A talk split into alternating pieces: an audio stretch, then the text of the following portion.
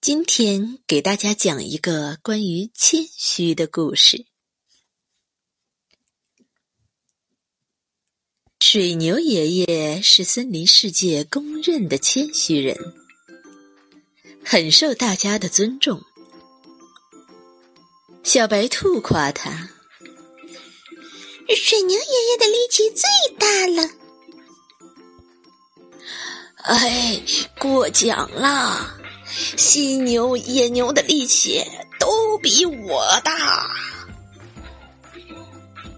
小山羊夸他：“嗯，水牛爷爷贡献最多了。”他就说：“哎，不能这样讲了。奶牛吃下的是草，挤出来的是奶。”他的贡献比我多。狐狸艾克很羡慕水牛爷爷谦虚的美名，他想：“我也来学习一下谦虚吧，这谦虚太好学了。”他想：“水牛爷爷的谦虚不就这两点？”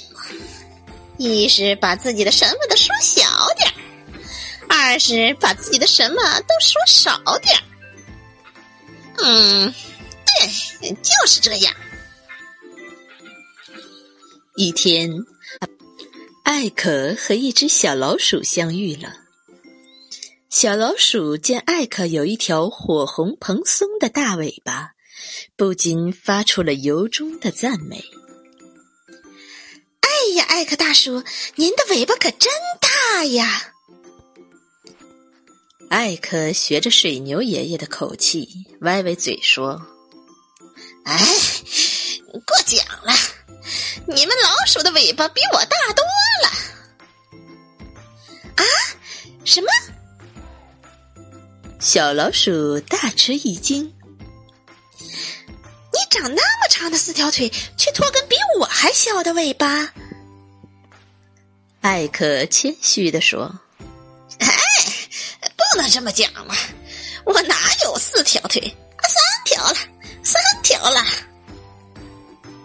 小老鼠以为艾克得了精神病，吓跑了。艾克的谦虚并没有换来美名，倒换来一大堆谎言。